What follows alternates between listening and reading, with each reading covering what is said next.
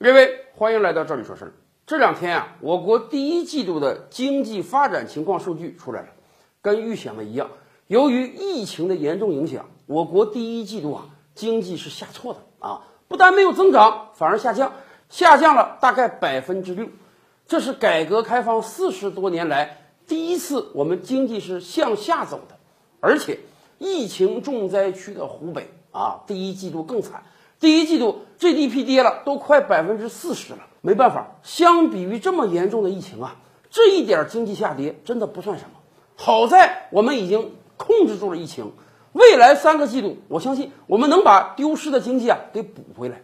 但是啊，在看到经济数据的同时，我们还看到了另外一组有意思的数据，什么呢？居民存款。大家可能想象不到，在过往的第一季度啊，我国的银行存款增加了。八万亿人民币以上，而且在这其中啊，有接近六万五千亿人民币是居民的个人存款。第一季度总共才九十一天，相当于每天有超过七百亿人民币从老百姓手中啊存到了银行中。而且到第一季度末啊，我国居民存款的总量破天荒的达到了八十九万亿人民币。我们是十四亿人口的大国，平均每人存款。六万多，而且这个平均啊是不管男女老少啊，一百岁的老人也好，零岁的婴儿也好，都给你算进去了。平均每人个人存款六万多，大家可以算算，我们有多少人拖了后腿啊？这么天量的存款，就发生在疫情影响最严重的第一季度，这是为什么呢？原因其实也很好理解，当疫情来袭的时候，很多实体经济受到影响。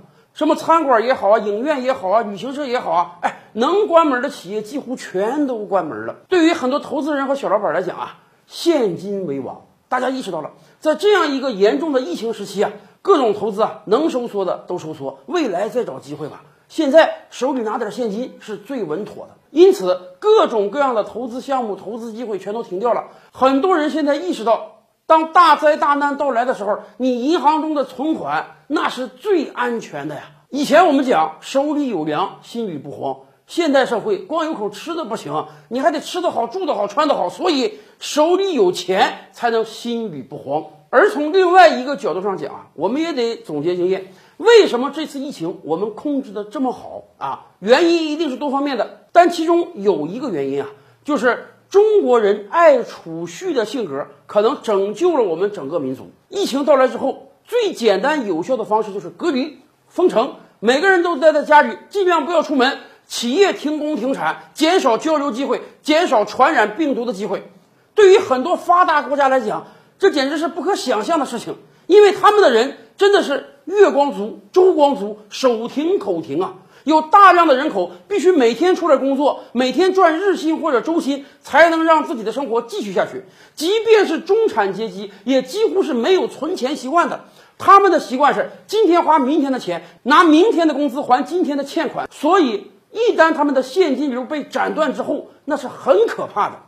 以往经常有一种怪论说：“哎呀，西方发达国家的老百姓不需要存钱。”因为他们的社保体系特别安全啊！你这个人只要你有份工作，你就可以天天花明天的钱。有了大病大灾呢，哎，没关系，政府可以救你，政府可以养你，是这样吗？这次疫情就是对这个谎言的一个戳破。很多西方老百姓为什么现在人家要持枪上街游行，要求复工复产？因为对他们来讲，没有任何积蓄啊，不复工复产不是病死，那是饿死啊。